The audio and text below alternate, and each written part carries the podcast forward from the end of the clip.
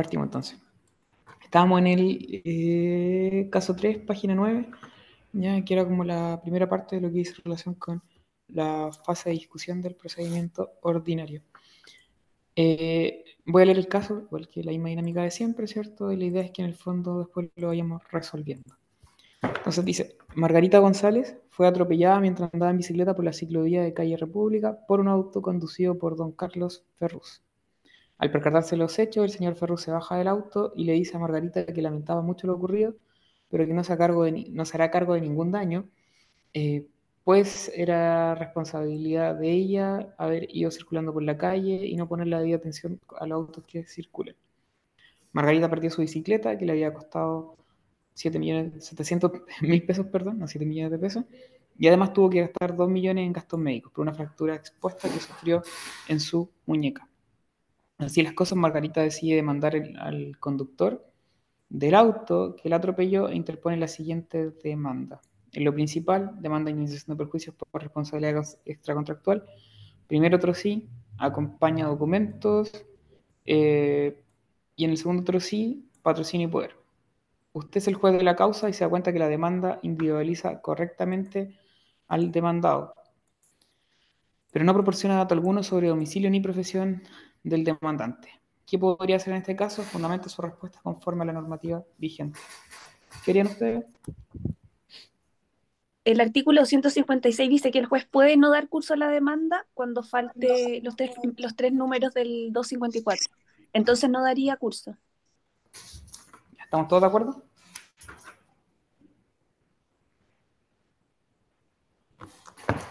¿Estamos todos de acuerdo? ¿Sí? ¿No? Aplicación del 256 CPC, ¿cierto? Eh, se podría no dar curso a la demanda por no cumplir con uno de los tres primeros requisitos del 254, que son eh, básicamente, ¿cierto?, eh, que hice relación con la individualización del demandante. ¿Eso es todo? ¿Alguien más?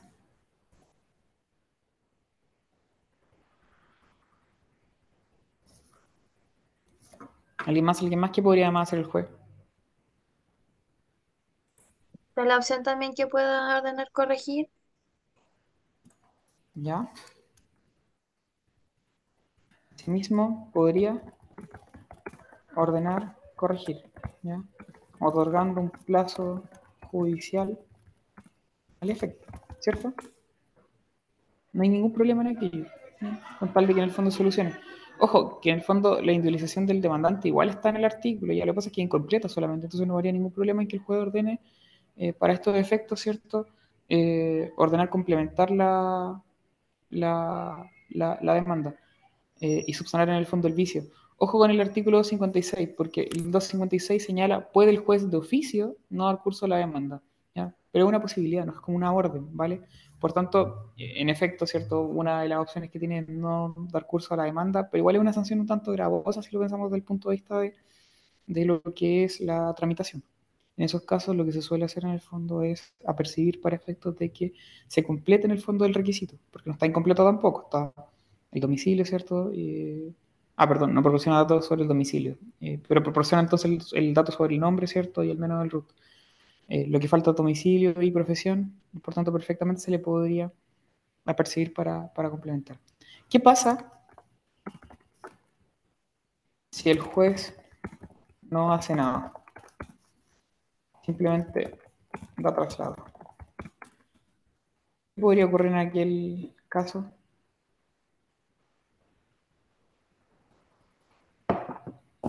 El demandado interpone una excepción dilatoria por ineptitud del libelo.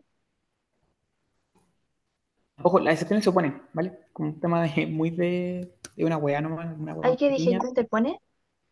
Sí, sí. Ah, perdón. Las excepciones se interponen, ¿cierto? Y las excepciones se oponen, ¿ya? El demandado, ¿cierto? Pone excepción dilatoria, ¿cuál? Ineptitud de libelo. Esa es la, el número 4, si me equivoco, ¿cierto? Parece. Ah, no sé, pues ustedes tienen la materia fresca. Yo no estudio para estas cosas. Eh, pero creo que era el número, número 403, número, número, número, número, tengo el CPC acá al lado. Eh, eh, sí, número 4, ¿ya? Perfectamente. ¿ya? Y en ese caso, lo más probable es que se dé lugar, ¿cierto?, al, a, la, a la excepción dilatoria para efectos de que se pueda subsanar por parte del, del demandante. Y ya hablamos un poco, si no me equivoco, la semana pasada acerca de cómo se tramitan las dilatorias. B. Imagine que Margarita subsana dicho defecto a tiempo y finalmente el tribunal dicta la, siguiente resolución. A lo principal traslado, al primer otro sí téngase por acompañado en la forma solicitada y al segundo otro sí téngase presente. La demanda notificada personalmente a Carlos el día miércoles 3 de septiembre de 2013. Ya, vamos a colocarla acá que es 2023, para que se entienda. Eh, la notificación fue realizada en su domicilio en la comuna de Conchalí, Santiago. ¿Qué día vence el plazo para contestar la demanda? Días 17, 18 y 19 son feriados legales. 17, 18 y 19 son feriados legales. Y se notificó el 3. ¿Cuándo vence el plazo? ¿El sábado 27? Uf, no sé. 1, 2, 3, 4, 5, 6, 7, 8, 9, 10, 11, 12, 13, 14, 15, 16, 17, 18. Sí, me da el 27. ¿Alguien puso otra cosa?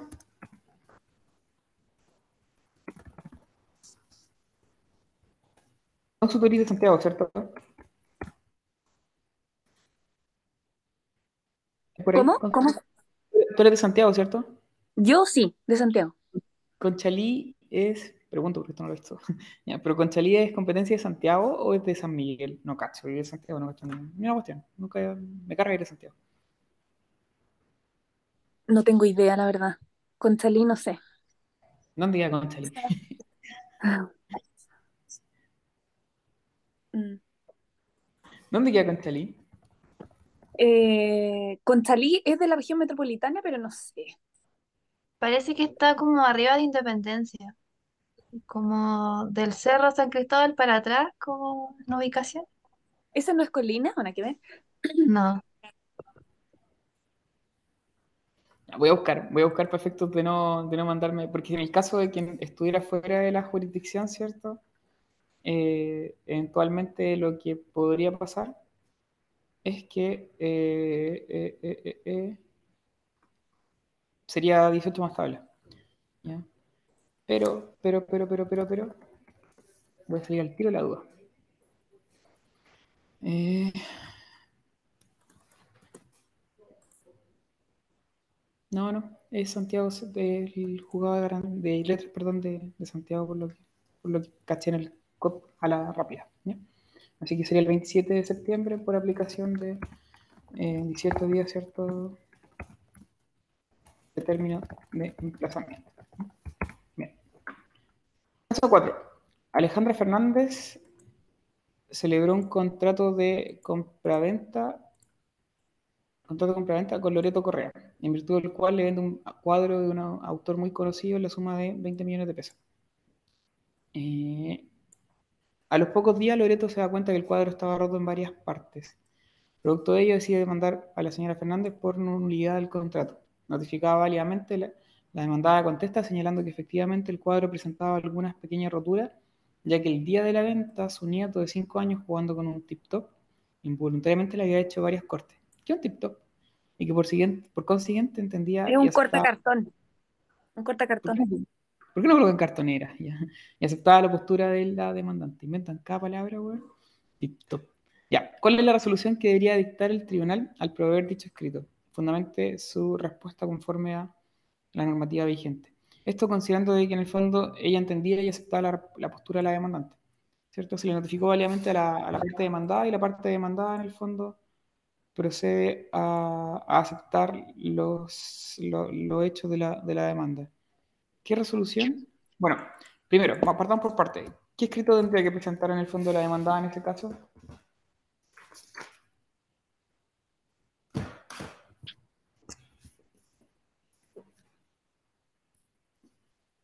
¿Qué escrito tendría que presentar la demandada? En lo principal contesta demanda, allanándose. En lo principal, contesta demanda, allanándose. Ya. Ya, Perfecto. Está mal puesto el tilde. Y creo que era, sí. Ya. Bien. En el fondo se está llenando, ¿cierto? Porque acepta los hechos y el derecho, ¿vale? Eh, ¿Y qué resolución dicta el tribunal ante esa...? Citar a las partes a oír sentencia. No.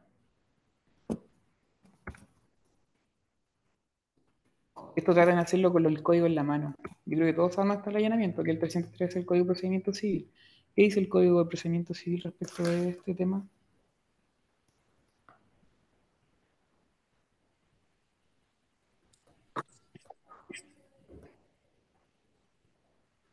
¿Lo tiene en la mano o no? ¿O lo leo?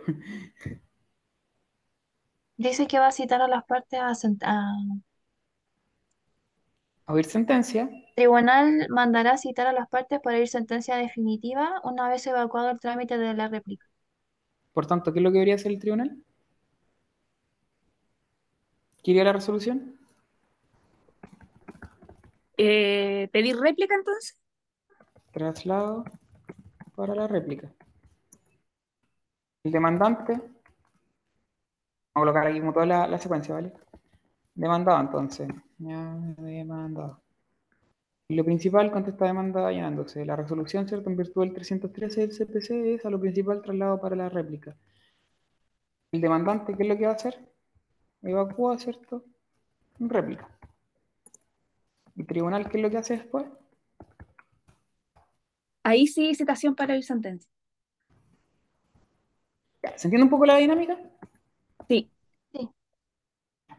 Sí. Ojo, traten de hacer estas weas con el CPC en la mano. ¿ya? Porque es más claro para esos efectos. ¿ya? Y atentos con esas cosas que son como detalles, eh, pero insisto, son muy fáciles, sencillos, siempre y cuando hagan la wea con el CPC. Si no lo hacen con el CPC y lo hacen conforme a lo que estudian, eh, puede que queden un poco cojos con ese tema que es un poco más práctico. ¿ya? De todas formas, ese trámite para la réplica se vuelve casi en una cuestión muy por cumplir, ¿cierto? No, no tiene mayor utilidad para estos efectos, pero, pero legalmente en el fondo es lo que procede. Matías Núñez notificado de una demanda de cobro de pesos, conforme a lo dispuesto en el artículo 44 del CPC. Antes de contestar la demanda, Matías se entera de modo, de modo extraoficial que el demandante notificó y amplió la demanda que le fuera notificada hace 11 días hábiles. Usted es abogado y Matías solicita su asesoría para resolver las siguientes dudas. ¿Puede el demandante modificar la demanda una vez que haya sido válidamente notificada? ¿Puede o no puede? Sí, sí podría, pero tiene que ser antes de la contestación. ¿Ya? Eh, ¿y sujeto a qué cargas?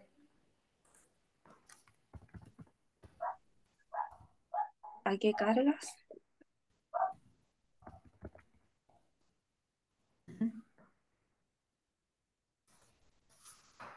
¿Qué tiene que hacer igual el demandante? Si es que en el fondo modifica su demanda antes de la contestación. Hay que, eh, o sea, se tiene que volver a notificar. ¿Vuelve a correr de nuevo el plazo?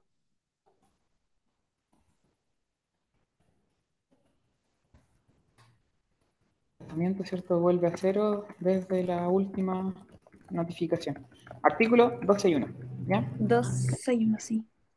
Del CPC, ¿vale? Y es el inciso segundo que en el fondo habla acerca del efecto de, de, de haber modificado la demanda, ¿ya? Y si traten de ir como yendo con el, con el CPC en mano, porque así es más fácil como ir respondiendo. Y para cualquier, en cualquier caso, en el fondo los grados de la UTALCA necesitan de que ustedes desarrollen conforme al código, entonces eh, es necesario, ya que empiecen como a conocer. Estas las modificaciones. ¿Desde cuándo empieza a correr el plazo que tiene Matías para contestar? Bueno, eso ya lo dijimos. Arriba está, ¿cierto? Desde la última notificación de la modificación de la demanda. Bien. Y si no se ha notificado la demanda, ¿qué podría ser? En ese caso, em, ya considerando el último, desde la última notificación, ahí tenía que contestar ambas.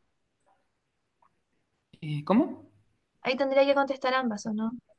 Aquí una sola. Ya se entiende que cuando uno modifica la demanda, esa modificación se entiende como parte integrante de la primera. Entonces está modificada, pues no es que, o puede estar ampliada, pero la ampliación es una modificación de la demanda igual. ¿Ya? Entonces, eh, tiene que contestar en base al último modelo eh, que hay, pues, que es la modificación. ¿ya? Ah, ya, gracias. Eh, algo le iba a preguntar. Ah, ¿y si no se ha notificado la demanda, se puede modificar?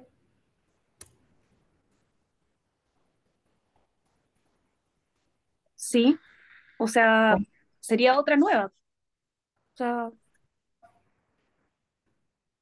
¿Se puede modificar? sí, Sí, se puede modificar, ¿cierto? Eh, e incluso se se puede puede, y volver a presentar, ¿cierto? No hay ningún problema en ello, ¿vale? Pueden ser las dos fórmulas. Si no he notificado, puedo modificarla ya y notificarla solamente una vez, porque en el fondo no, se ha notificado. Eh, o bien puedo retirar la demanda, ¿cierto? Porque el retiro no produce cosas juzgadas y volverla a presentar. ¿Ya? ¿Se capta? Ya. Caso 6. Gloria Sangüesa contrata a Diego Ormazábal para llevarla adelante la ampliación de su casa, para lo cual pactan un precio y un plazo para la ejecución de la obra. Tiempo después del término del trabajo, Gloria notificada de una demanda por incumplimiento del contrato interpuesta por Diego, señalando que ella no pagó el total de los servicios que él le habría prestado. Gloria, por su parte, considera que fue Diego eh, quien incumplió las condiciones del contrato, pues dejó a media las ampliaciones encomendadas. Razón por la cual, al contestar la demanda, niega totalmente su responsabilidad. Además, señala que hace dos años atrás, Diego no le devolvió eh, un dinero que ella había prestado tras la celebración de un contrato de mutuo, por lo que decide demandar el cumplimiento de dicho contrato y su correspondiente indemnización de perjuicio. Estando dentro del término de emplazamiento, Gloria presenta el siguiente escrito. En lo principal, contesta demanda. En primero otro sí, demanda convencional. Segundo otro sí, acompaña documentos. Cuarto otro sí, eh, patrocinio y poder. ¿Qué resolución debe dictar el tribunal y cómo debe ser notificada?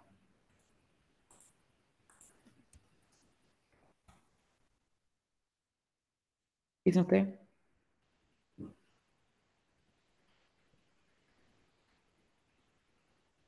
es un decreto eh, para traslado de trámite de la réplica, contestación reconvencional y que debe ser notificada por, por cédula.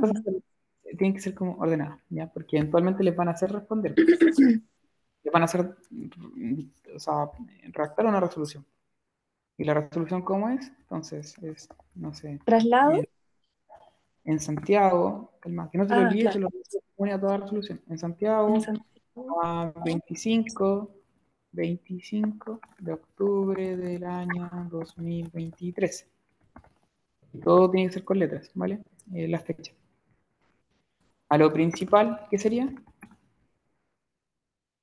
¿Puedo contestar la demanda? Téngase por contestada la demanda. Al primer otro sí. ¿Qué sería? Traslado.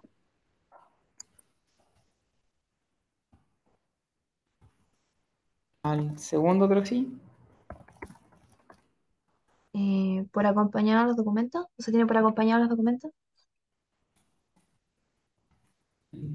¿Ya? Y al cuarto otro sí. No, no me acuerdo de ese. No sé si la téngase presente. o- Y la firma, ¿ya? Eh, la firma, confirma la primera avanzada. Ya, ojo acá, porque igual quiero hacer algunas precisiones, ¿vale? A lo principal, téngase por contestada la demanda. Perfectamente podría decir eso en la resolución, pero faltaría algo que lo más probable que en el fondo conlleve esa resolución. Téngase por te- contestada la demanda. Coma, traslado para la réplica. ¿Ya? Eso es lo correcto si el tribunal fuera diligente. Si no, hay que pedírselo por escrito que traslado. Eh, el primer otro sí sería traslado para la contestación, ¿cierto? Reconvencional. ¿ya? Cuando decimos el segundo otro sí, téngase por acompañar los documentos. Siempre importante en el fondo colocar en la forma indicado. ¿ya? ya sea con citación, de hecho pueden colocar en la forma legal. ¿ya? Hay que distinguir en realidad el tipo de documento, acá no se especifica cuáles son, entonces como que no, no vamos a levantar la cabeza con eso. ¿ya? Pero, pero lo ideal es que en el fondo en un examen escrito ustedes identifiquen cómo se acompañan los documentos. ¿Ya? Y eso lo vamos a ver después en otra guía futura, ¿cierto? Cómo se acompañan los instrumentos públicos, los instrumentos privados. O quizás en esta también, no me acuerdo, pero en una de prueba. Y al, cuarto, al cuarto otro sí téngase presente. ¿ya? Perfecto. Ahora, la, el escrito tiene un error, ¿ya? Y es un error formal, que no sé si lo vieron, ¿ya? Pero se salta el tercer otro sí.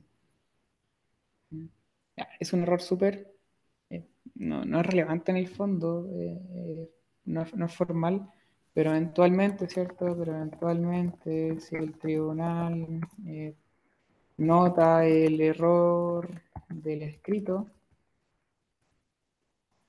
falta el tercer otro sí, dictará una resolución que será si alguien ha hecho la cuerpo acá o tramitado, pero siempre sacan esta web. Pero yo proveer eh, concuerde la suma en el cuerpo del escrito. Una resolución de mierda, pero en el fondo puede que la puede que la, la, la, dicten en estos casos cuando en el fondo falta un otro sí, o cuando uno coloca cuarto, otro sí arriba y en realidad abajo coloca tercero. En esas cuestiones los tribunales son súper huellados, ya que no estamos tan formal. Eh, ¿Y cómo se notifica esta resolución que acabamos de, de especificar? Arriba. ¿Cómo se notifica?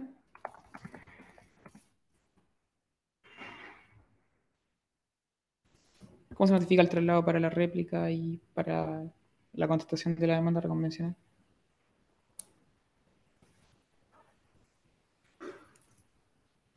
¿Cuál es la forma, la, la regla general en materia de notificaciones? ¿Por el estado diario? Sí. El otro día hablaba, no me acuerdo con quién, Chocho, pero, pero, pero en el fondo hablaba con alguien y le hablábamos acerca del tema de las notificaciones. Por lo general se, se o sea, se, se complican caleta con las notificaciones, pero en realidad no es tan complejo, ¿ya? Eh, y sobre todo se confunden como con la por cédula y creen que muchas resoluciones se notifican por cédula y no es así, ¿ya? Eh, a lo largo del proceso, ¿cierto? Más allá de las fases y las etapas que uno puede distinguir, que son cinco, hay tres momentos que son muy relevantes. El inicio, ¿cierto? Y ahí en ese caso, ¿cómo es la notificación? Personalmente, ¿cierto? En caso que sea la primera, ¿ya?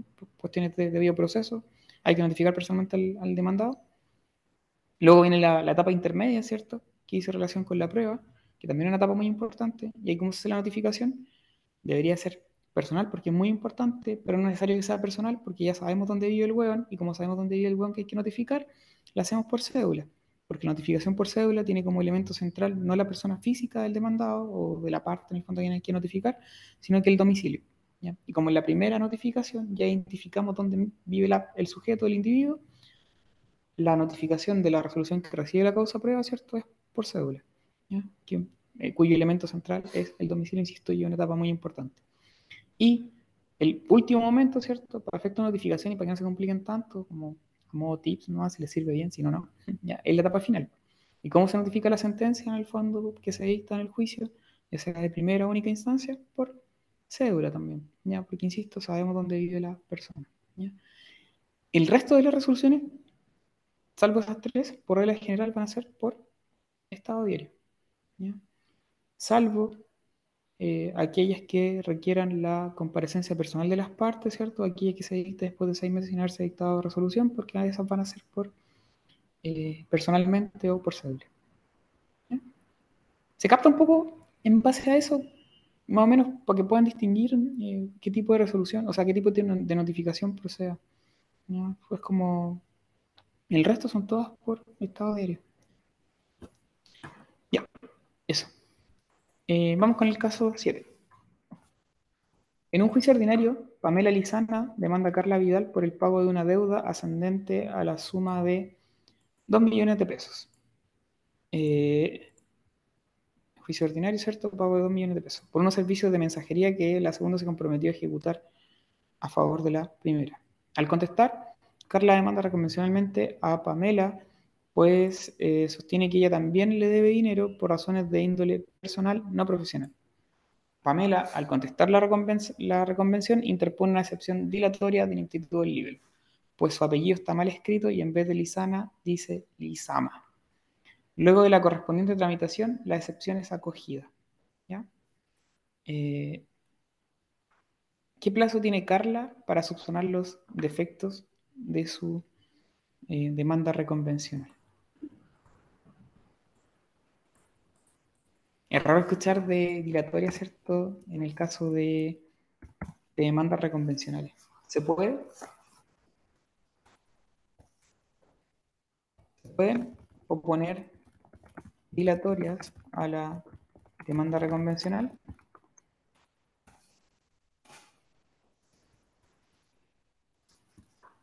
Lo escucho. Fernanda, que no Fernanda, había abierto el micrófono. y si iba a decir Ah, algo, ¿me pero- viste? Sí, sí. Eh, yo creo que Ya, sí, en el fondo. Ya, artículo. Um, a ver. Insisto, Artículo no. traten de manejar el. Ya, vuelvo un poco a lo mismo. Con esta guía al menos, para lograr orales, ah, es importante, sí. Es esencial. Eh, 80, el 89, ¿o no? Por los tres días. No. Hay artículo expreso. ¿Ya? Artículo 317 del CPC. ¿Vale? ¿Qué dice el 317 del CPC? Contra la reconvención hay lugar a las excepciones dilatorias enumeradas en el artículo 303, las cuales se propondrán dentro del término de seis días y en la forma expresada en el artículo 305. ¿Ya? O sea, en el fondo deben cumplir más o menos con los mismos requisitos, ¿cierto? De la, del 303. Eh, más o menos lo mismo. La única diferencia es que en el fondo el plazo para oponerlas es el término de emplazamiento de la demanda reconvencional, ¿cierto? El término para, para contestarla, que son los seis días, que en el fondo coinciden también con el plazo de la réplica principal. ¿Ya? Eh, y de hecho, el inciso segundo del artículo 317 eh, procede a responder la pregunta. ¿ya? Acogido una excepción dilatoria, el demandante reconvencional deberá subsanar los defectos de que adolezca la reconvención dentro de los 10 días siguientes a la fecha de notificación de la resolución que haya acogido la excepción. Y si así no lo hiciere, se tendrá por no presentada la reconvención para todos los efectos legales, por el solo Ministerio de la Ley. ¿Ya? ¿Se acuerdan cuál es el plazo para subsanar los vicios de una demanda cuando se acogió una dilatoria?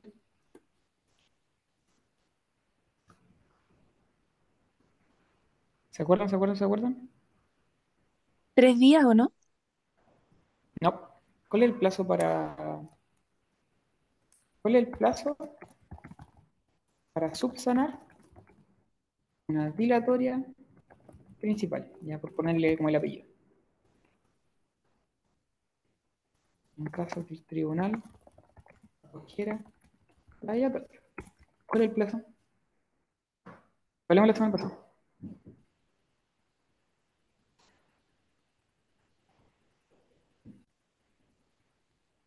¿No se acuerdan? No ¿Diez hay, no? Ah, no hay plazo. No hay plazo para subsanar. Después, una vez que se subsana, hay un plazo para contestar de 10 días. ¿ya? Pero en el caso de la, de la- En estos casos no hay plazo, ¿ya? El juez puede fijar uno, que va a ser un plazo judicial. ¿ya?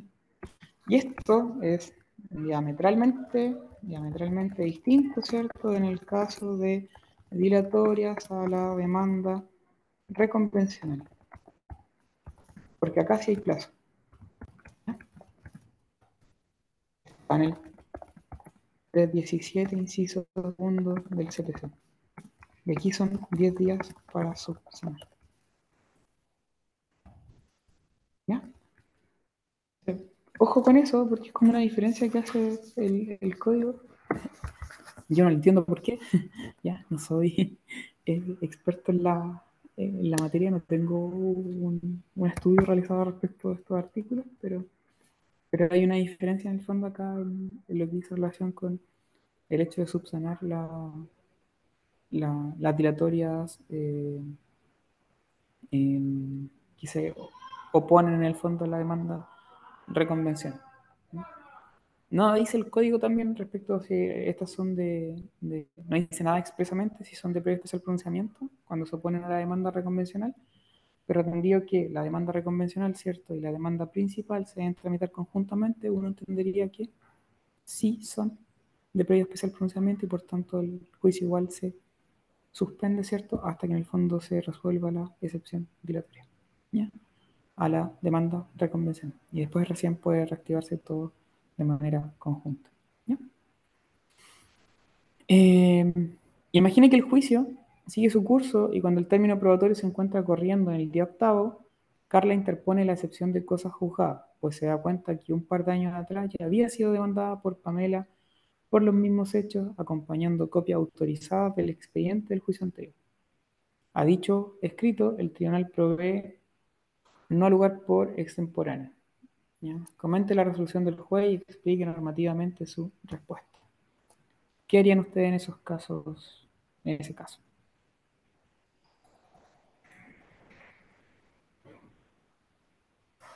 ¿Qué harían, qué harían, qué harían? Yo ahí no entendí si la, la pregunta es como dirigida a que uno justifique por qué es extemporánea, uno tiene que decir está bien o está mal lo que hizo el juez. Eso, ¿está bien o está mal? ¿Es extemporánea en el fondo esa excepción?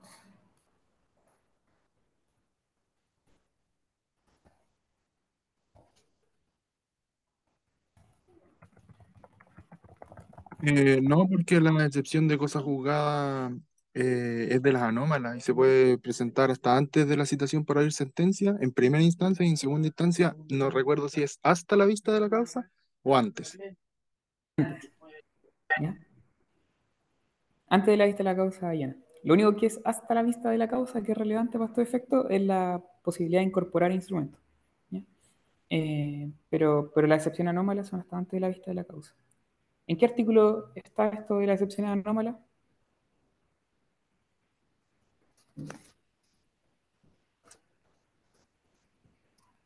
¿En qué En artículo? el 310. Ya, bien. ¿Qué dice, cierto?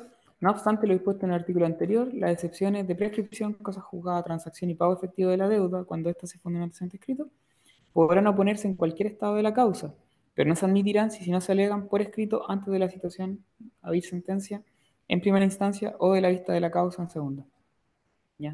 Entonces, efectivamente, la cosa juzgada es una excepción perentoria anómala y por tanto se puede oponer tanto en la contestación de la demanda como también después, pero antes de la situación, a oír sentencia en primera o antes de la vista de la causa en segunda instancia.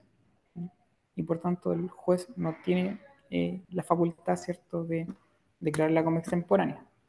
Ahora, el juez la declaró como extemporánea y para mezclar materia, ¿qué podrían hacer ustedes?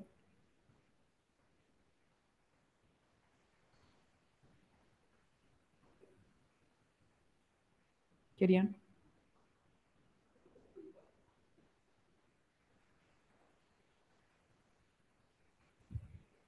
harían ante esa resolución que la declaró extemporánea? Dijimos que no es correcto, ¿cierto? La resolución contiene un error. ¿Qué es fundamento de los errores del juez?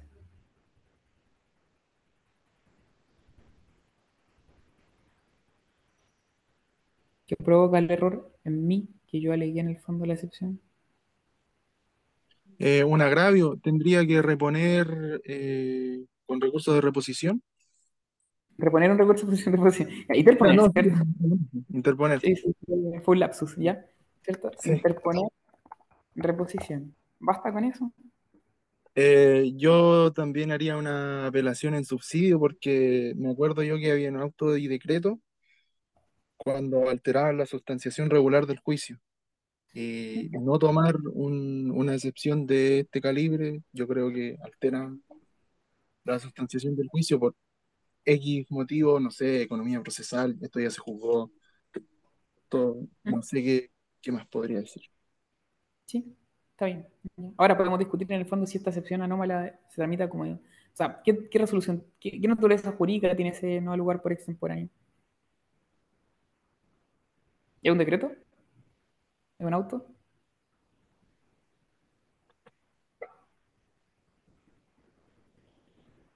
Ojo, esto no está en ninguna parte, ya necesito más que lo hablemos, ¿vale? Porque ni yo tengo la certeza, ya, si no lo voy a mentir. Pero ¿qué, naturaleza jurídica tiene ese esa no lugar por extemporáneo? Según ustedes.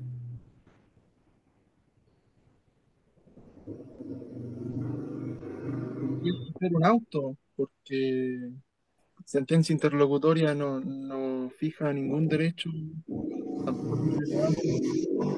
Fallo sobre, falla sobre un incidente. Hay una moto pasando afuera, Juan, guay más desagradable. Ya. Eh, falla sobre un incidente. No, sería decreto entonces. Ya.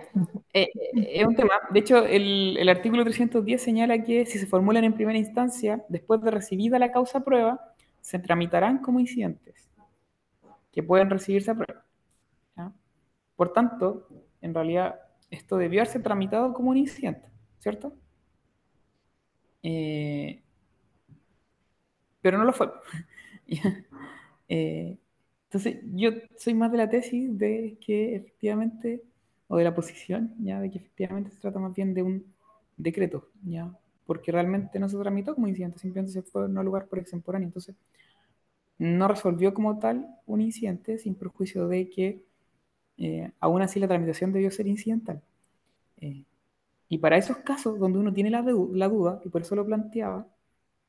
Eh, porque de todas formas el tribunal, como ya se había recibido la causa prueba, ¿cierto? Debió tramitarlo como incidente, esta excepción. Eh, y ante la duda, ¿cierto? Si yo tengo la duda si es o no un incidente o cuál es su naturaleza jurídica, si es una interlocutoria de primer grado, si es un auto o un decreto, ¿ya? ¿Qué es lo que puedo hacer yo? Irme a la segura, ¿cierto? y interponer recursos en subsidio uno del otro, ¿ya?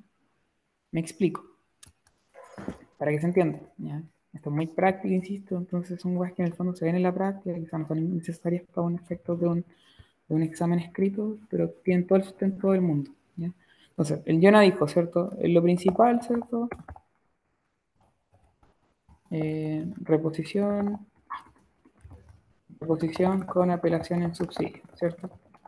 Eso entendiendo de que la resolución es, una, es un decreto o un auto, ¿cierto? Eh, que en el fondo hace posible, ¿cierto?, la apelación en subsidio porque eh, en el fondo altera la normal sustanciación del proceso. ¿Estamos de acuerdo? ¿Se entiende? ¿Ya? Pero incluso en subsidio, ¿cierto?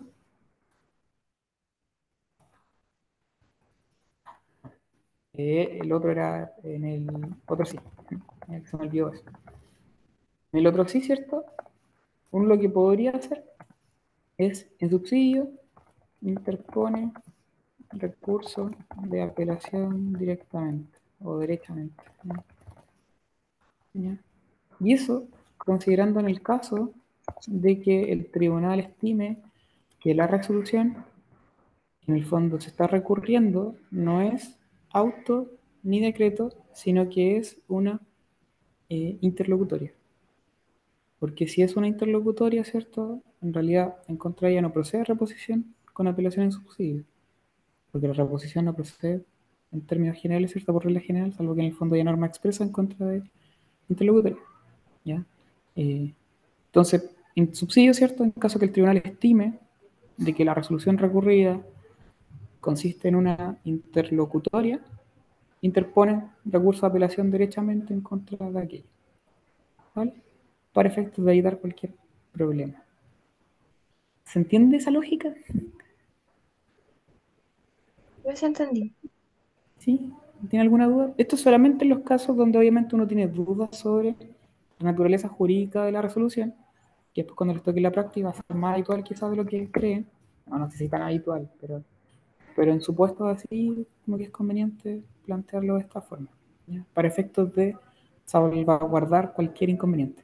Obviamente en el otro sí ustedes repiten lo mismo de lo principal, nomás un copiar y pegar y chao. Lo cambia el petitorio y la suma en el fondo, la indemnización, la, parte inicial, pero el encabezado, pero eso es todo. Bien, caso 8. Usted es el juez del primer juzgado civil de Valparaíso. y en su tribunal se sigue un juicio ordinario de mayor cantidad de cobro de pesos entre Sergio O'Ryan y Claude Cox, demandado. Eh, antes de contestar la demanda, Cox interpone la excepción de transacción, sosteniendo que entre las partes existe un acuerdo suscrito ante notario en que se pactó el pago de la deuda. Acompaña una copia de la escritura pública donde constan los términos del acuerdo alcanzado. ¿Qué tipo de excepción ha sido interpuesta por el demandado? Como juez, ¿qué tramitación le daría a dicha ex- excepción? Justifique. ¿Qué responderían acá?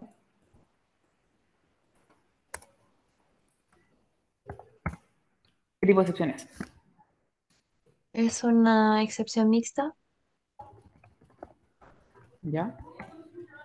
Que son, ¿cierto? Perentorias. ¿En qué consisten las mixtas? Son perentorias que Son perentorias que se pueden oponer como excepción dilatoria. O sea, antes de la contestación al terminar el emplazamiento. 304.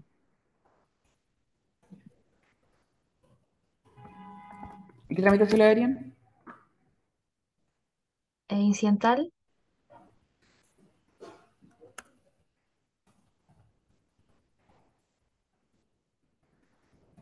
¿Ya? Como dilatoria, ¿cierto? ¿Necesariamente tiene que ser como dilatoria? Dice el 304.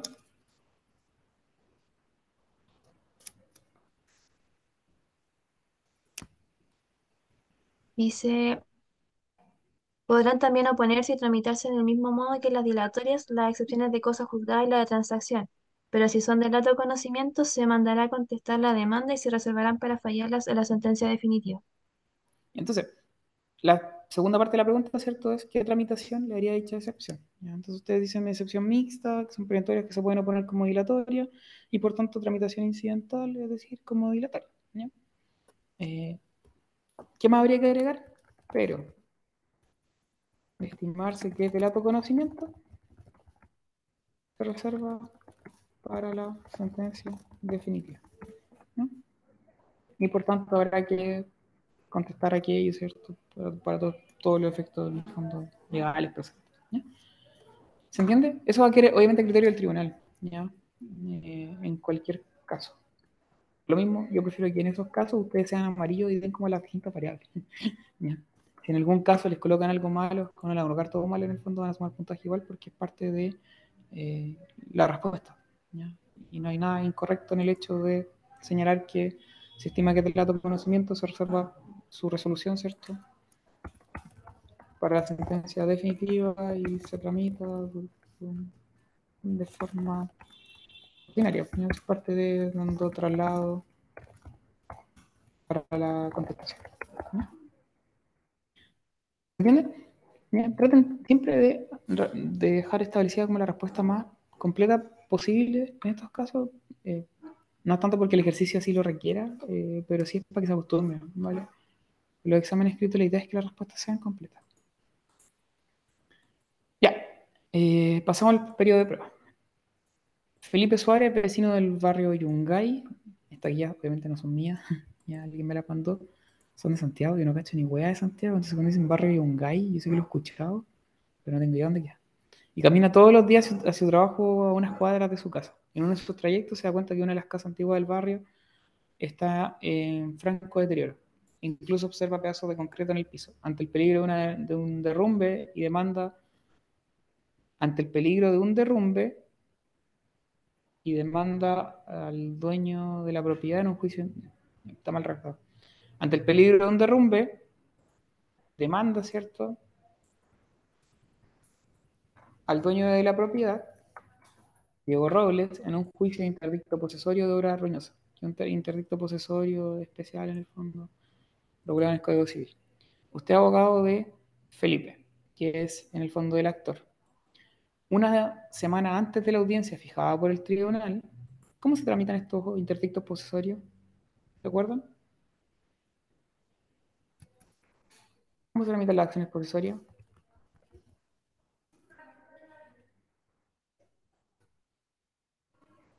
¿No?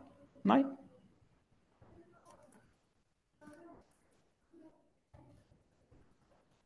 Como sumario especial, es decir, habrá audiencia de contestación, conciliación y prueba. es como lo que es especial, ¿vale? Porque en el sumario normal, no el especial, el sumario normal es solamente de contestación y conciliación. Acá en sumario especial habrá audiencia de contestación, conciliación y prueba todo en el mismo momento. ¿ya? Pero una semana antes de la audiencia fijada por el tribunal, en una conversación informal afuera de la propiedad, Diego le dice a Felipe y a usted lo siguiente. ¿Ya? El Diego, en el fondo, que el demandado. En realidad sé que la casa requiere una reparación urgente. Los pisos están humedecidos, el adobe se resquebraja día a día y muchos vecinos me han pedido que haga los arreglos. Incluso el otro día vinieron de la municipalidad a hablar conmigo, pero la verdad es que no tengo la plata, estoy pasando por una pésima situación económica. Como abogado o abogada, ¿usted podría hacer uso de esta declaración en el juicio? ¿Qué opinan ustedes?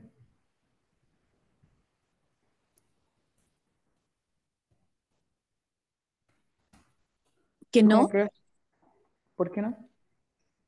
porque si quisiera como incorporar esa declaración, tendría que hacerlo a través de la prueba de absolución de posición, o sea, de confesión en juicio, ¿o no?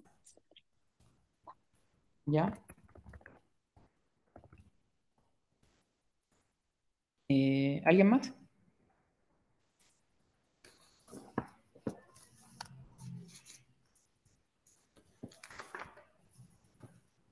¿Alguien más? ¿Alguien más? ¿Alguien más?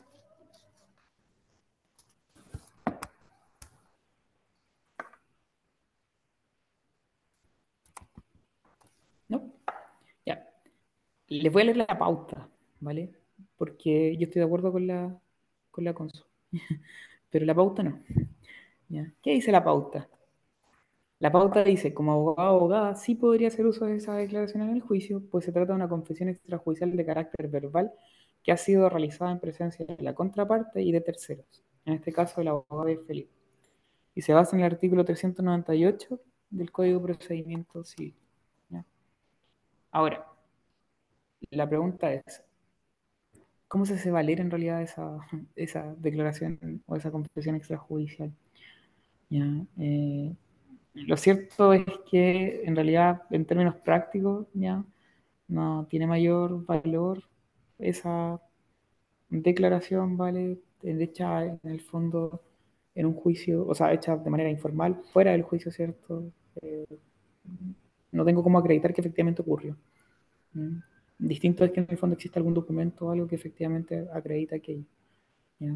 No sé si se acuerdan, pero en el, en el marco de la valoración de la, de la, prueba confesional hay varias distinciones que hay que hacer, si extrajudicial o judicial.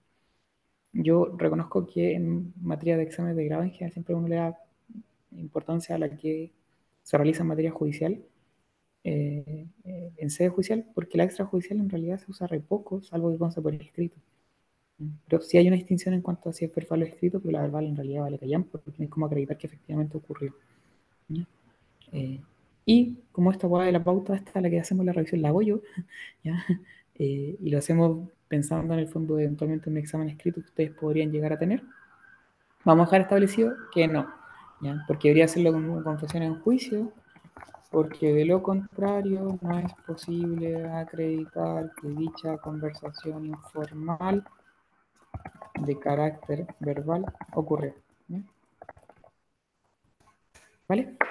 Ahora, eh, no, no, no pesquemos la pauta, ya quedémonos acá nomás. ¿Cómo se hace esa citación para declarar en juicio? ¿Qué es lo que hay que hacer para efectos de rendir? ¿Qué hay que hacer para rendir la prueba confesional o de absolución de prisión? ¿Qué hay que hacer? Hay que consignar un sobre con las preguntas, absolviendo posiciones ante el... Hoy no me acuerdo cómo se llama. Eh, no es secretario, ¿cierto? Es el proveedor de la causa, no, no recuerdo. Confeccionar un pliego de posiciones, ¿ya? Se llama, se llama un se llama pliego de posiciones que se inserta en un sobre y se deja en custodia de quién? Ministro de digamos, ya no nos complicamos que en el fondo el secretario los juzgados civiles, pero, pero dejémoslo como ministro de ¿ya? Eh, ya, eso, eso, eso, eso, ¿cierto? Y solicitar, se fije, ¿cierto? Audiencia al efecto. Yo andaba comprando sobres porque tengo mañana una audiencia policía local y andaba un poco en, esa, en esa dinámica porque policía local todavía hay que usar sobres. Ojo, ah, a propósito, en materia civil, ¿es necesario el sobre? Actualmente. ¿Es necesario o no es necesario? Eso es como por la modificación de pandemia, ¿a ¿eso te refieres? ¿Ya? Eh, que uno sube el pliego encriptado en la oficina judicial virtual. Basta un cierto eh, pliego de posiciones En encriptado. formato PDF, ¿Y qué significa que sea encriptado? En términos más sencillos.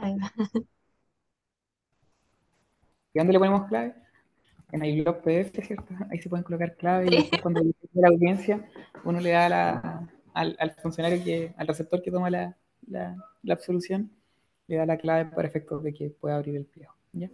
Pero hoy en día no es necesario el sobre. Ojo, que en ninguna parte se ha prohibido el sobre, ya no, no es eso, pero el tema es que hoy en día se puede hacer igual de manera encriptada. De hecho, mo- mo- a modo muy práctico, en general lo que yo hago es subir el pliego encriptado, eh, solicitando que en el fondo se tenga por acompañado y por presentado, sin perjuicio de que el tribunal estime pertinente, ¿cierto?, acompañarle un sobre, para efectos de evitar cualquier inconveniente. ¿ya? Lo de lo del- la encriptación en PDF eh, no, no es una reforma legal, ¿ya? Había un autoacordado que se dictó al respecto y la verdad es que nunca más lo volví a encontrar. Alguna vez lo leí y creo que lo leí para efectos de familia en realidad, pero, pero está en un autoacordado. Entonces no es una norma legal, pero por lo mismo, eh, igual ya es práctica que en el fondo se deje un PDF encriptado. Bien, eh, pero en policía local, que es la agua que tengo mañana, como se rigen por eh, todo lo que es el procedimiento escrito, no tiene nada, nada electrónico en el fondo, es un cacho, hay que hacer el sobre sí o sí. Ya, de hacer uso de tal declaración, ¿qué valor probatorio tendría? ¿Qué, qué valor probatorio tiene en el fondo la confesión de parte hecha en juicio? Plena prueba del artículo 399. ¿Qué distinción hay que hacer?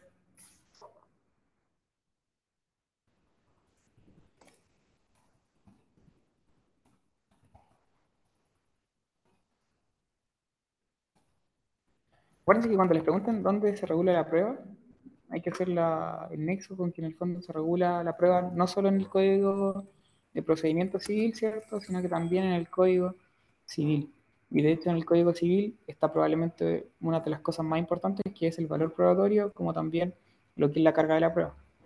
En el Código de Procedimiento Civil está principalmente lo que es la producción de la prueba, cómo se rinde. ¿ya?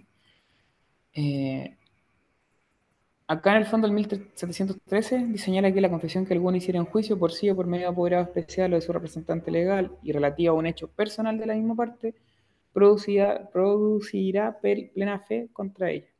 ¿ya? Salvo los casos comprendidos en el artículo 1701, inciso primero, y los demás que las leyes ex- exceptúan. ¿vale? Entonces, el 1713 del Código Civil, insisto, el valor probatorio, por regla general, está en el Código Civil. Y el 1703 del Código Civil señala que si la confesión es sobre hechos personales, no admite prueba en contrario. Al contrario, censo, si es sobre hechos de terceros, eh, admite prueba en contrario. Eh, y lo otro importante acá es que eh, lo que señala en el fondo el, en, el, en el 1713 es que se produce plena fe en contra de ella. ¿ya? Por tanto, ¿qué es lo que produce valor probatorio? El valor probatorio en la confesional es solo respecto a aquello que sea en contra del confesor. ¿ya? Digo que en el pliego se señale como pregunta. eh, yo sé que en el fondo nunca, o sea, pliegos, pero el, el pliego de posición en general comprende preguntas tipo, vamos a colocar acá, preguntas tipo, Em, para que el absolvente, así, para que el absolvente diga eh, cómo es cierto y efectivo que incumplió el contrato. ¿ya? Acuérdense que en el fondo Acá también aplica un apercibimiento respecto a las preguntas afirmativas, que se le va a tener por confeso en caso de que no comparezca en dos oportunidades a, a confesar en el fondo de respuesta evasiva. Entonces las preguntas en general son en términos positivos, ¿ya? En términos afirmativos, como es cierto y efectivo. Ahí es como lo que hace la diferencia. Esta es una pregunta que está hecha en términos afirmativos, y por tanto le aplica el apercibimiento. ¿ya? Si le ocurre alguna pregunta que no sea hecha en términos afirmativos, sino que en términos más bien interrogativos, que son distintas.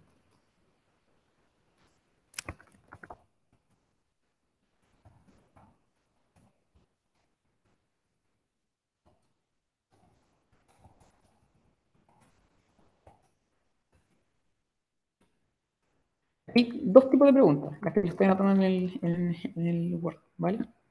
La primera es una pregunta afirmativa respecto de la cual le aplica el apercibimiento de tenérsele. La idea es que si tienen alguna duda la hagan al toque, ¿vale? Eh, más allá de esto, vamos a ir viendo casos con el paso del tiempo, eh, hasta diciembre probablemente, eh, pero la idea es que en el fondo cualquier duda que tengan, que sea más o menos práctica, la hagan al toque, porque muchas veces no tienen pico idea de hecho cómo se realiza esto ante el receptor ni nada. Entonces, si, tienen esas dudas, las conversamos al tiro. Si no la tienen, no importa, ya voy yo a explayarme un poco más. Eh, pero, por ejemplo, la, primera pregunta, ¿cierto? Dijimos, para que el absolvente diga, ¿cómo es cierto efectivo quien cumple el contrato? ¿Ya? Eh, es una pregunta en términos afirmativos, por tanto, se le aplica el apercibimiento de tenérselo por confeso en caso que el tipo no vaya de respuesta vacía. Ahora, la segunda pregunta, para que el absolvente diga, ¿por qué no cumplió el contrato? ¿Está en términos afirmativos? Está en términos afirmativos, ¿cierto? Se trata de una pregunta interrogativa. ¿ya? Eh, y esas preguntas interrogativas eh, tienen apercibimiento igual. Eh, pero un apercibimiento distinto. ¿Y lo maneja?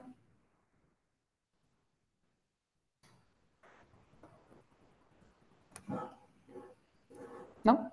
Está, el tren, está el 394 igual, que es que habla acerca del, del, del apercibimiento. ¿ya?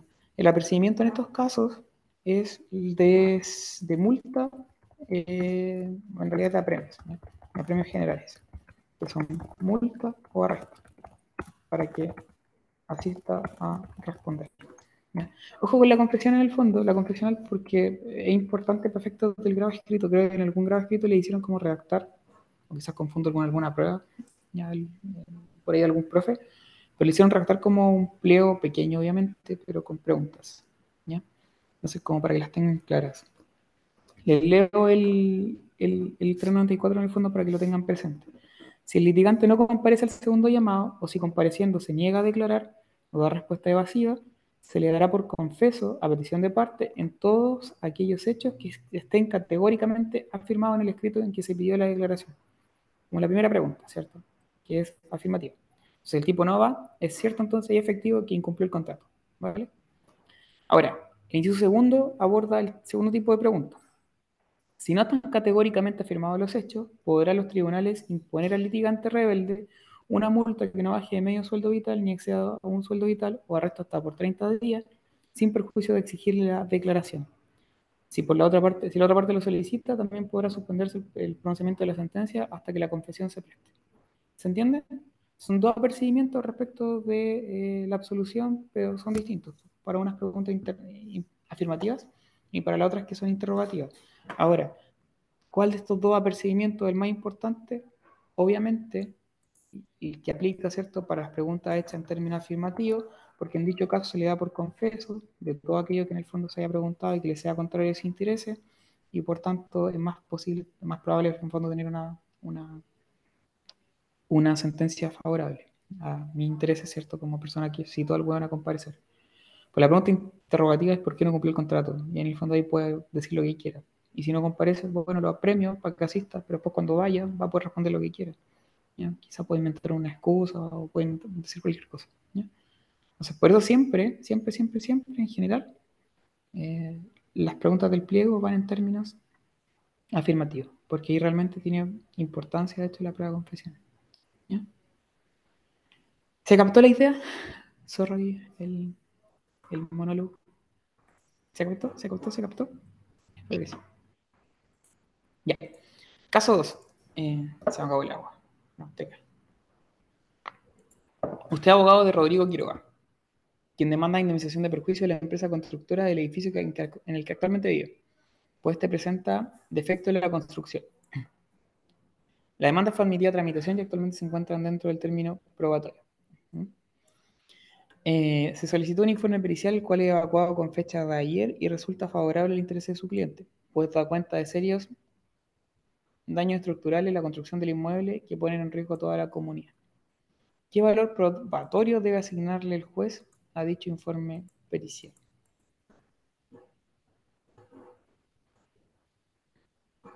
¿Cuál es el valor probatorio?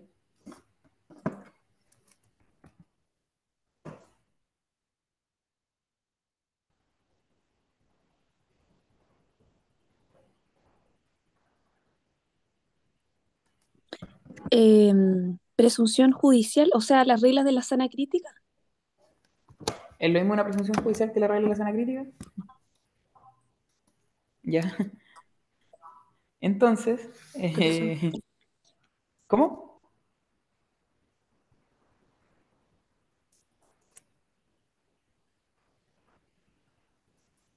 ¿Cuál No, que había dicho presunción. eh, ¿La presunción judicial? No, no es presunción judicial. ¿Cuál es el probatorio?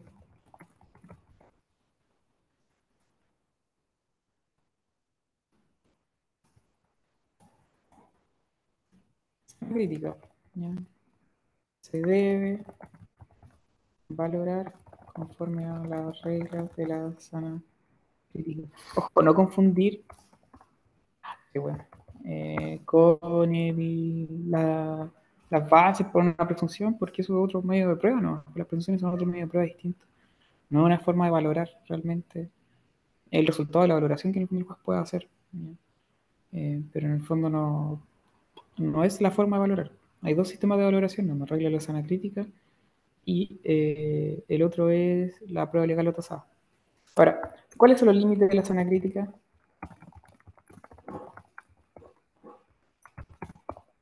¿Cuáles son los límites que debe respetar el juez cuando valora? Porque el, sistema de la, sana crítica es libertad, ¿cierto?, de valoración, eh, pero sujeto a los reglas de la los límites de la, de la sana crítica. ¿Cuáles son esos límites?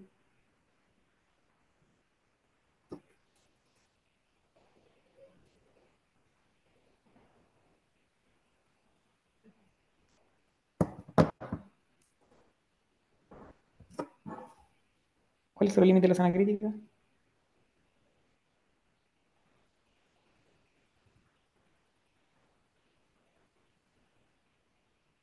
Como las reglas de la lógica,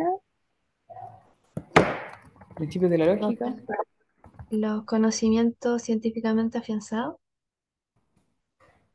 y máximas. máxima de la experiencia.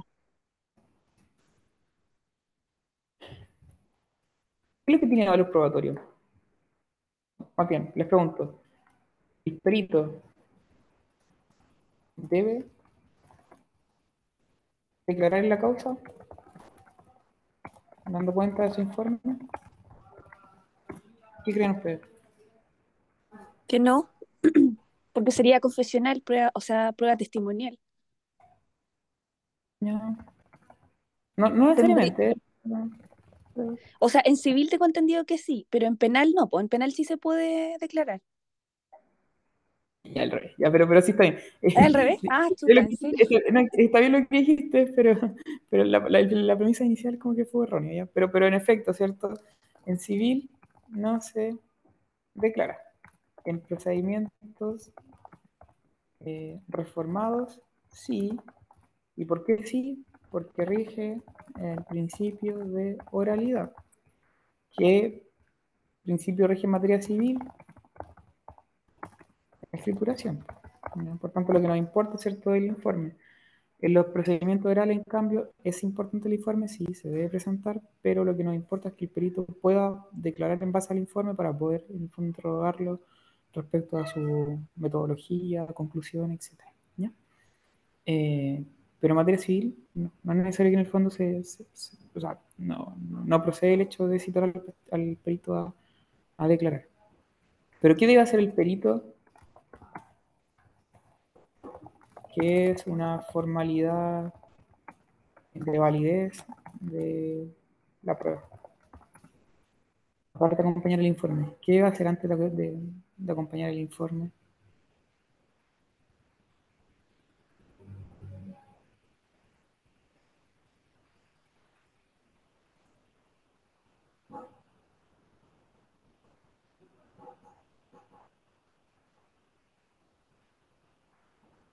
¿Qué debe hacer?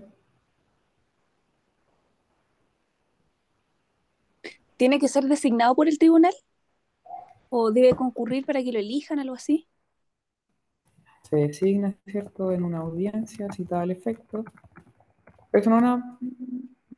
Pero una vez que está designado. Y una vez que está designado, ¿qué debe hacer? Antes.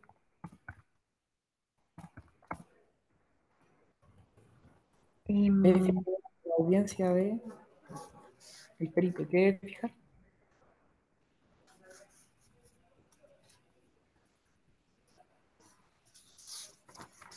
El perito debe indicar dónde va a realizar el reconocimiento y debe fijar día y hora para que las partes concurran si es que quieren.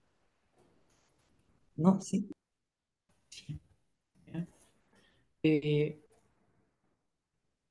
bueno, lo primero igual es aceptar cierto el cargo y prestar juramento, ¿ya? Pero lo que aquí sobre más relevante, obviamente, si no acepta el cargo y prestar juramento, en el fondo nunca va a poder hacer el informe. Pero lo que es relevante para estos efectos, el desarrollo de una audiencia de reconocimiento pericial. Eh, a la cual, ¿cierto? Pueden acudir las partes. ¿ya? Eh, y esto en el fondo concreta lo que es el principio de la contradicción y la bilateralidad de la audiencia. En alguna pregunta de algún grado, no me acuerdo de quién chucha, vi que preguntaron eso, ¿cómo se concreta el principio de bilateralidad de la audiencia en los distintos medios de prueba? Ya, una pregunta bien hueviada porque en el fondo no tiene que hacer la distinción. Pero si vamos por parte, por ejemplo, en el informe perici- pericial está esto, porque el reconocimiento pericial, la, la- la citación a la audiencia de reconocimiento, porque ahí perfectamente las dos partes pueden ir, la que pidió el peritaje como aquella que no lo pidió, para efectos de hacer precisiones, ¿cierto? O observaciones al perito. A su vez, por ejemplo, en la prueba instrumental, ¿cómo se concretiza el, el principio bilateral de la audiencia? A través de la posibilidad de objetar los documentos. En la confesional, mediante la realización de la audiencia, ¿cierto? Y la participación también de ambas partes, que también pueden intervenir en ella, pero para asuntos más bien específicos. Eh, en los testigos, ¿cierto? La testimonial, lo mismo, se puede concurrir a la audiencia, ¿cierto? Incluso puede dar la posibilidad de tachar o presentar objeciones a las preguntas.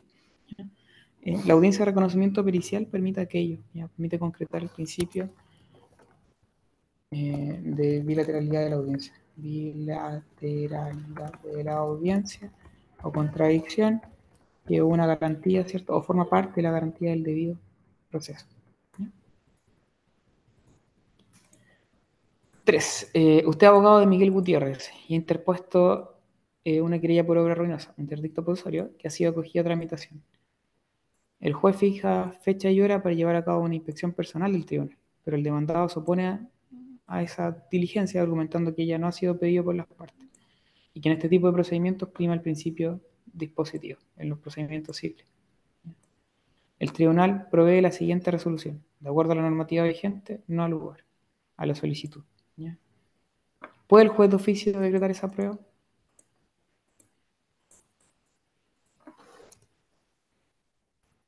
Yo me acuerdo que eh, cuando la prueba podía ser de oficio, era como una medida para mejor resolver. ¿Y durante el- la tramitación normal antes de la decisión de sentencia puede? Eh, no, parece que no. ¿Alguien más? Traten de solucionar, insisto, esta web para próximas ocasiones con código. Se van a dar cuenta es más fácil. Hay dos casos que, eh, que justamente es el juicio sobre deslindes y el de denuncia de obra ruinosa que tiene una como regulación especial. Pero no, no, me, no me sé el artículo. ¿ya? Pero puede o no puede. Sí, yo es de lo mismo que no tenga No. el... ¿Ah? No, Eh, porque en el fondo insi- tú insistes con el tema de... De, de, de, de, de las medidas para mejor resolver. Ya. 561 el Código de Procedimiento Civil sí puede, ya. De hecho, uno de los casos donde en el fondo es más bien excepcional, ya. Eh, pero es porque, claro, eh, en el caso de las eh, acciones posesorias, se invierte la regla general. Eh, el 561 el CPC lo regula. Ya, no se calienten tanto la cabeza la gente que en el fondo es de la UCAL, porque en el fondo esta weá no entra, eh, porque son procedimientos especiales que de hecho están excluidos por cedulario, pero, pero igual, ¿vale? En los casos de las de las acciones procesorias, eh, uno de los casos excepcionales donde en el fondo sí procede la, la inspección de oficio. De hecho, en este caso, en el fondo el juez tiene la obligación de asistir a realizar la, acción, la, la inspección personal. Y ahora, una cuestión también adicional es,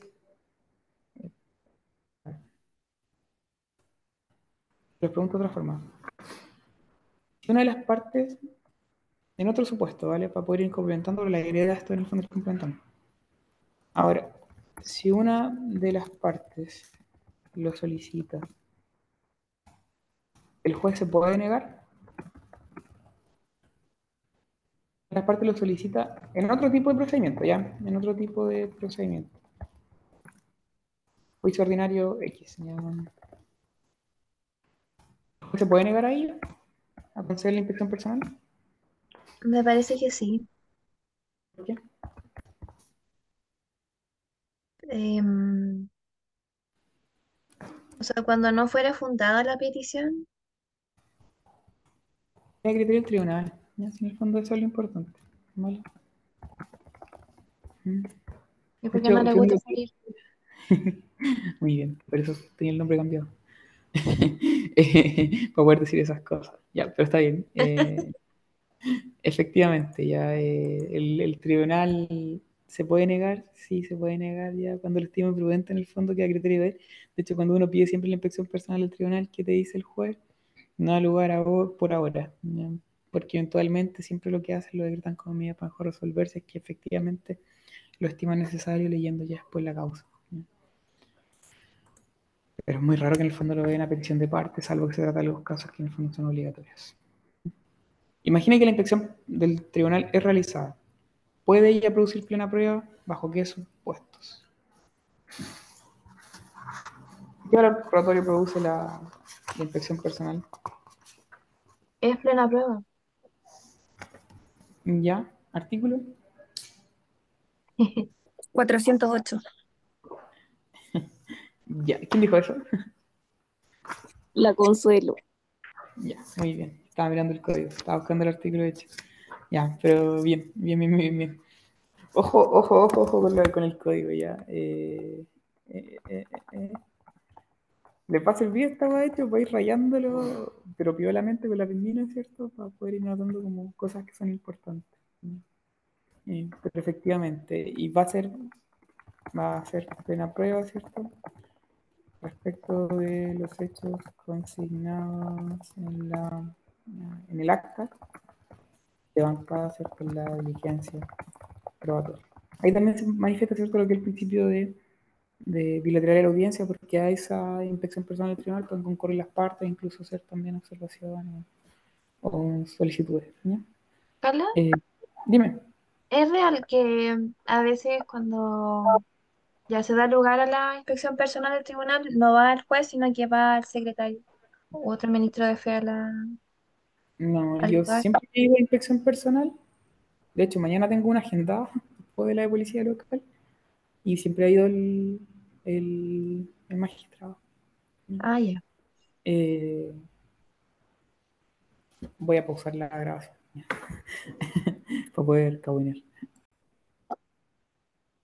Ahora sí, va a aclarar ya, pero mañana de hecho tengo, tengo una inspección personal, pero ahí va a ir la magistrada y de hecho la fijó presencial porque se había fijado, era una inspección donde en el fondo hay que, entre comillas, eh, inspeccionar a personas que están en situación de, o en eventual situación de interdicción.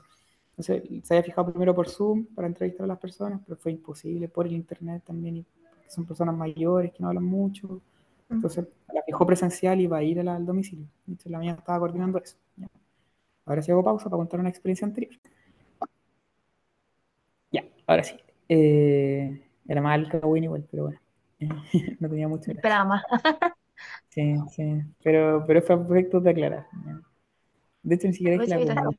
Ni siquiera es que la como, pero bueno. Eh, hay chismecitos mejores. Antes contaba más, ahora me da un poco de paja. Porque uno puede conociendo a la gente y, y, la cara es buena, pero sí, eh, caso 4. Pablo Márquez deduce demanda civil de disminución de perjuicios por 15 millones de pesos en contra del doctor Diego Fuentes por negligencia médica, pues fue operado de la cadera equivocada. Imagine que el proceso se encuentra en etapa probatoria, el día 15 del término probatorio, y uno de los testigos presentados oportunamente por el actor un auxiliar de enfermería que estuvo presente en la operación sufre un preinfarto y queda con prescripción médica de no recibir viejitos por menos dos semanas. Si usted fuese el abogado del señor Márquez, ¿qué petición o presentación efectuaría al tribunal a objeto de no prescindir de dicho testigo?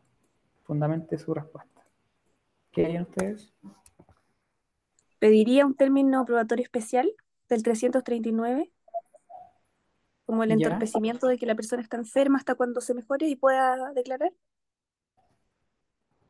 139, perdón. 339, sí. ¿Cuál es el plazo para poder pedir el término probatorio especial?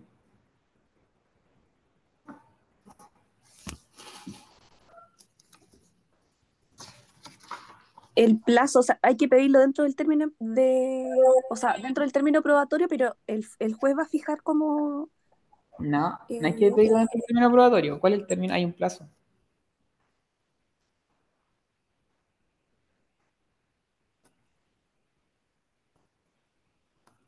Yo tengo entendido que es dentro del término probatorio hasta los tres, o eh, después de los tres días de vencido el término probatorio. No. Inciso tercero, el 339. No podrá usarse este derecho si no se reclama el obstáculo que impide la prueba en el momento mismo de presentarse o bien dentro de tercero día. Dice entre los tres días siguientes. Entonces, ¿cuál es el plazo para alegar el entorpecimiento? Tres días. Plazo para alegar entorpecimiento, ¿cierto? El entorpecimiento es la imposibilidad de llevar a cabo una gestión, una diligencia probatoria por un hecho eh, no imputable a las partes.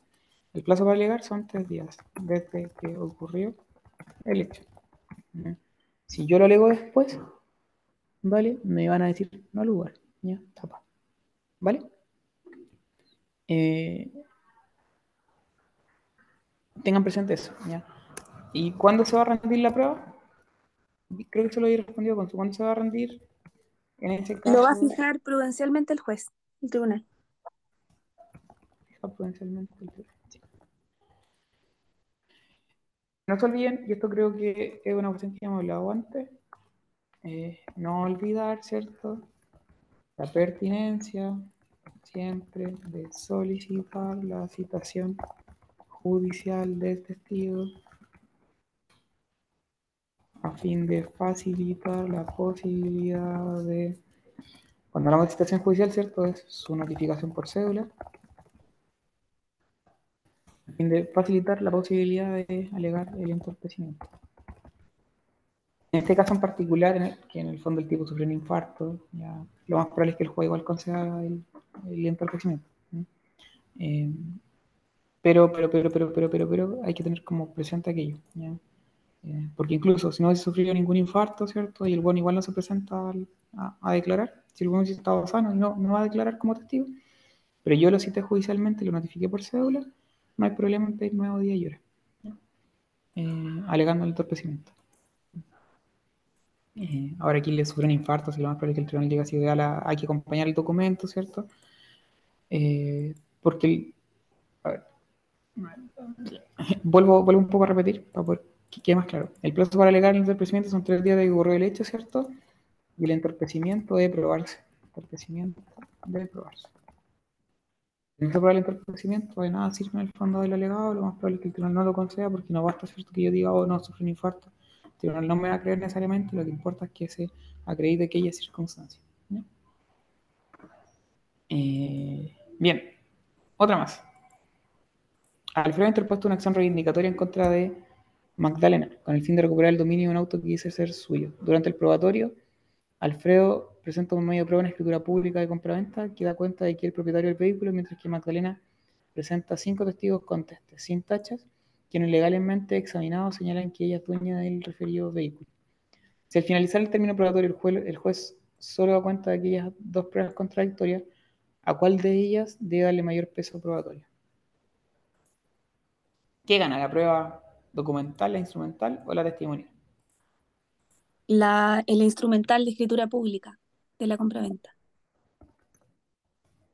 Siempre que haya sido otorgada por funcionario competente y con las solemnidades legales. Y estamos poniendo aquí una escritura pública con todas las de la ley, ya, así que en el fondo está bien. ¿Por qué?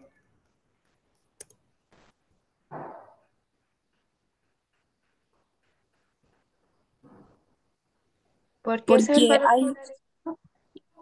¿Ah? perdón, porque- porque la ley lo exige al juez que haga que, que prevalezca la escritura pública. Artículo 1699 del Código Civil.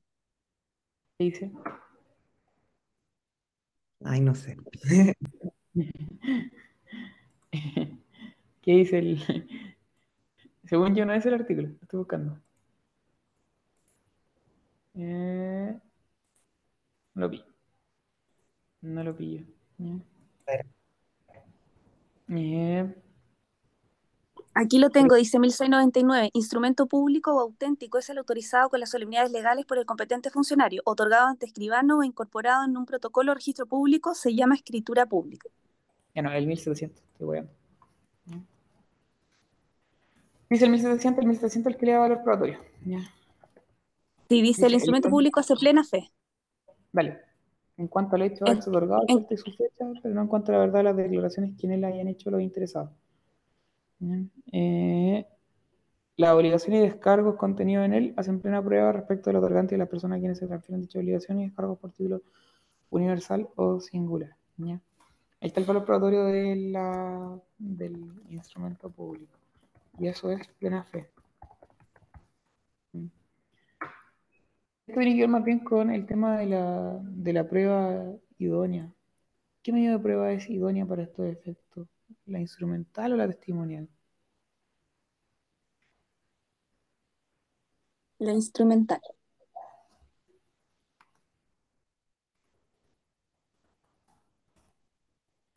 Respecto a los testigos, aquí no se señala en el fondo qué tipo de testigos son, ni si son contestes, ¿cierto? Pero no dice si son presenciales o, o- o de oídas. Siempre puse que se está discutiendo sobre una cuestión que más bien eh, jurídica que el dominio. Mm.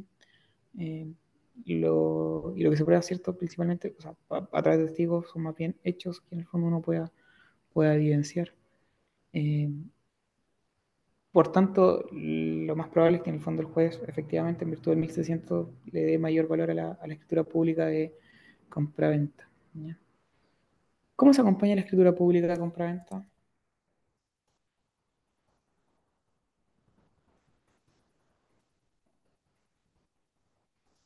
¿Cómo se acompaña el documento ese?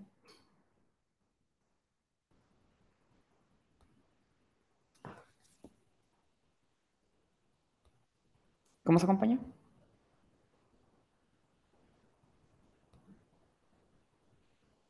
¿Nadie? ¿Con citación?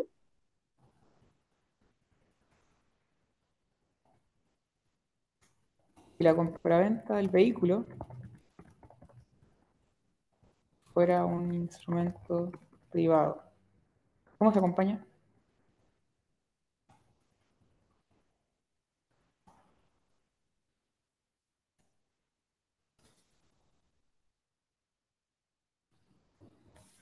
Si fuera un instrumento privado, ¿cierto? Entre las partes.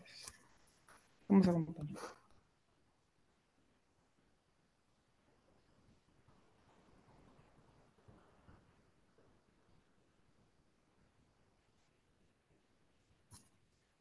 ¿Alguien?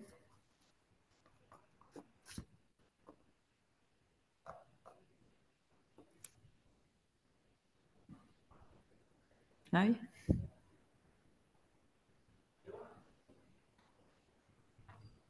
Ya, hay que distinguir el supuesto. Por ejemplo, si el demandante dice que él compró el vehículo, me lo compró a mí, que yo no tengo nada que ver en el juicio, ¿cierto?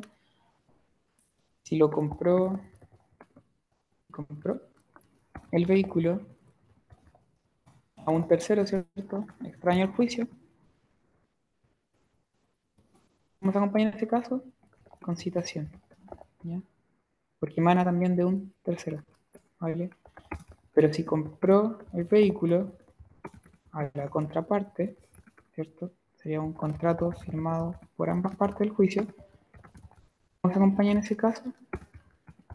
Conocimiento y bajo apercibimiento de tenérsele por reconocido en caso de no objetarse dentro de sexto día.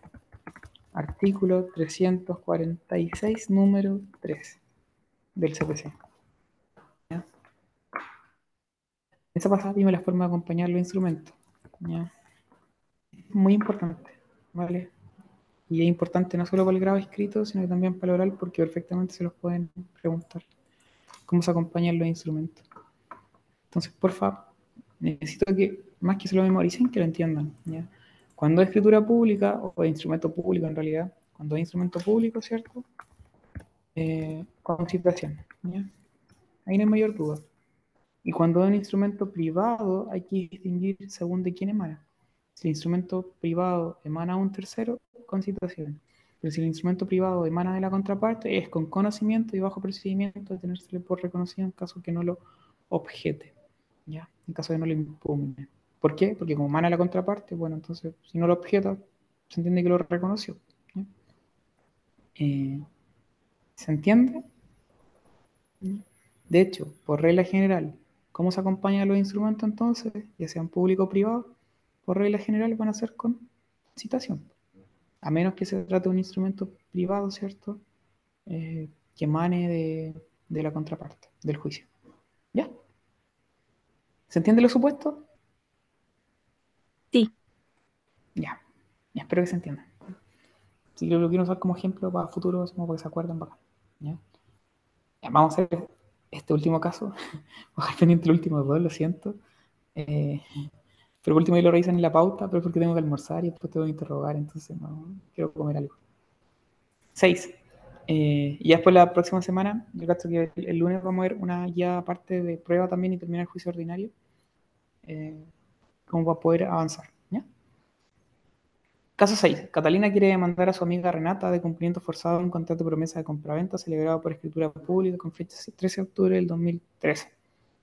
Interpone la demanda y junto a ella acompaña una copia autorizada del referido contrato, cuyo documento en el cual las firmas de las comparecientes fueron autorizadas ante notario público, pero sin señalar fecha de su autorización. Eh, entonces, documento en el cual, ¿cierto?, las firmas fueron autorizadas ante notario. Eh, acompaña copia autorizada. ¿Qué clase de documento el contrato de promesa de compra-venta señalado? Eh, y cómo debe acompañarse en juicio. Ah, es lo mismo que estábamos viendo. ¿Qué tipo de contrato es ese?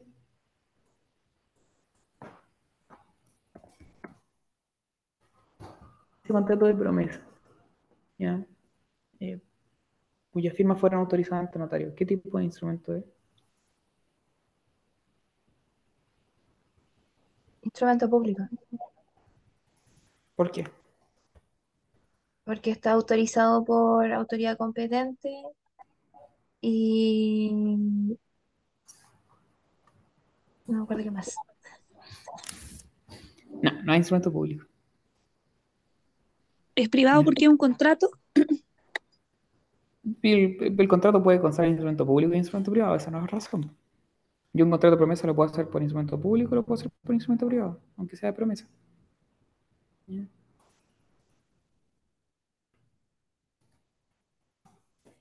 Pero ¿y cómo se dice que es un contrato de, de promesa de compraventa celebrado por escritura pública? ¿Dónde dice? Al principio. Ah, perdón. leí mal yo. Espera, espera, espera. Perdón, perdón, perdón, perdón, perdón, perdón, perdón, perdón. Fue, No, no hay perdón. fue, fue mala mía, sí, sí. Lo siento, eh, Fernanda. Extraño decir Fernanda, weón, porque sé que en el fondo me vaya así, como me siento a huevo, ¿no? ¿Ya? Eh, pero está bien, me parece válida la posición. ¿ya? Eh, ya, perfecto, perfecto, perfecto. Se trata, ¿cierto?, de escritura eh, pública. ¿ya? Por tanto, ¿cómo se acompañaría? Con citación.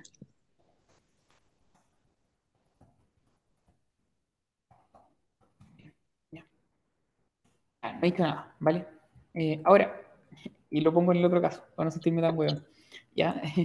Eh, ¿Qué instrumento sería en caso de que eh, las partes hayan firmado el contrato de promesa en la casa de Catalina y luego lo hubiesen llevado a autorizar ante notario?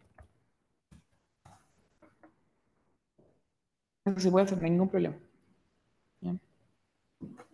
Es un documento protocolizado que sería privado. No es un documento protocolizado. Es un documento privado, ¿cierto? Autorizado por notario. ¿Cuál es la diferencia con la protocolización?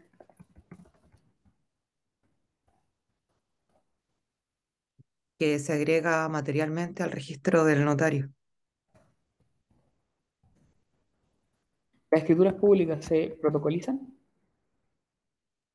Sí. Sí, porque el cierto notario se queda con la matriz original. ¿Los instrumentos privados se protocolizan? No neces- Depende. ¿Ya? O sea, lo pueden Depende- pedir igualmente. Depende de cuánto quiera pagar, ¿cierto? La, la persona. Si pagan poco, simplemente hacer un, un contrato autorizado y las partes se lo llevan para la casa. nada más. Eso es todo. Pero si las partes piden que en el fondo el notario se quede con el original para efectos de que ellas después puedan pedir copia cuando se les ocurra, eh, en ese caso, en el fondo, se va a protocolizar y se le va a asignar un número de protocolo, cosa que las partes de años más, si necesitan el contrato, puedan ir a pedir una copia de él. ¿Ya? El protocolo se agrega, eh, efectivamente se trata de, de agregar materialmente al registro del notario el documento, eh, las escrituras públicas se, protoli- se protocolizan, los instrumentos privados cuando así se solicita. De lo contrario, no se protocoliza. Protocoliza.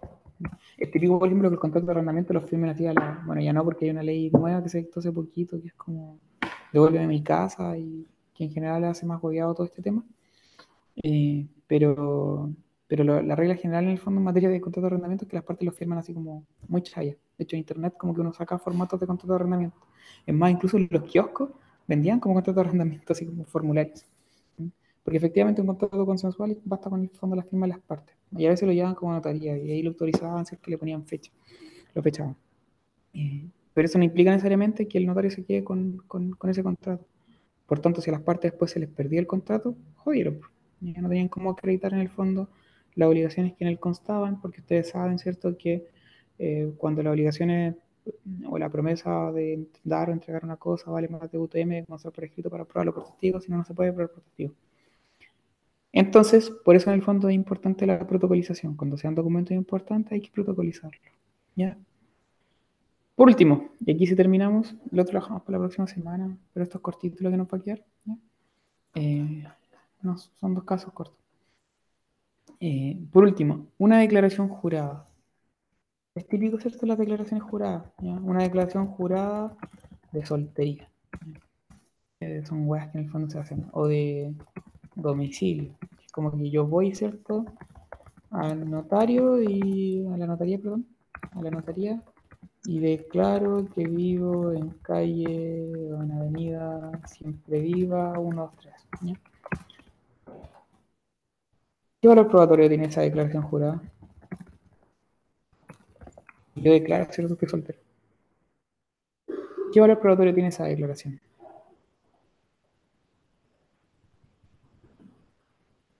y después le acompaño a un juicio. Entonces, así yo acredito que efectivamente no, no vivía, ¿cierto?, en donde me notificaran, sino que yo vivía en Avenida Siempre Viva 123. ¿Qué valor tiene esa declaración jurada?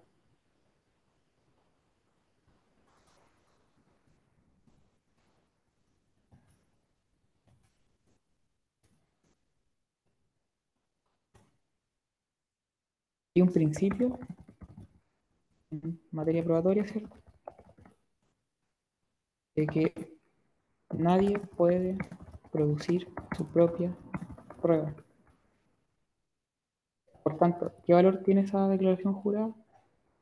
Ninguno. Muy bien. ¿Qué valor probatorio tiene una confesional donde a mí me citan a confesar y yo digo que hice todo bien, que yo cumplí el contrato eh, y que en realidad la contraparte la que incumplió sus obligaciones? ¿Qué valor probatorio tiene? Ninguno. Por eso la confesional solamente produce pruebas en caso de que sean declaraciones en contra del propio confesor. ¿Se entiende? Porque nadie puede producir su propia prueba.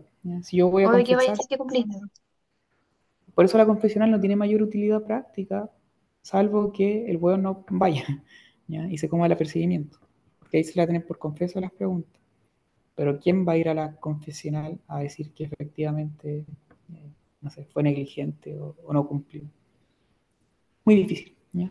Nos falta en todo caso el, el litigante que es medio pago y, y confiesa accidentalmente. ¿ya? Eh, pero en general esa, esa, esa prueba no tiene mayor utilidad, salvo por los apercibimientos en caso de una comparecencia, porque nadie en su sano juicio, ¿cierto? Va a ir a una audiencia a decir que él es responsable, ¿cierto? Él, él ha actuado de manera negligente. Al contrario, por lo general, los que van a confesar siempre se tiran al suelo y ellos siempre han sido los, buenos de la película. eh, pero lo cierto es que aunque digan eso, ¿qué valor probatorio tienen? Ninguno, porque nadie puede producir su propia prueba. ¿Ya? Entonces métanse eso en la, cabeza. Eh, eso. Eso, eso, eso. ¿ya? Lo otro lo vemos después. Quiero ir a comprar comida. Eh, lo vemos la próxima semana. El viernes es feriado, entonces el viernes no vamos a hacer el tema de, de, de, de la tutoría esta de revisión de guías, pero me comprometo a mandarle mañana la siguiente. Yo creo que la vemos el día lunes. No sé si les parece. Como para efectos de, de, de darle continuidad a esto. Entonces nos vemos el lunes y después nos vemos el otro viernes. ¿ya? Eh, eh, eh, y así también no pasaban tantos días sin, sin, sin hacer esta dinámica. ¿ya? Eso, los dejo, que estén bien, que tengan buena tarde. Chao a todos. Gracias. Chao, Chao, muchas gracias. Adiós.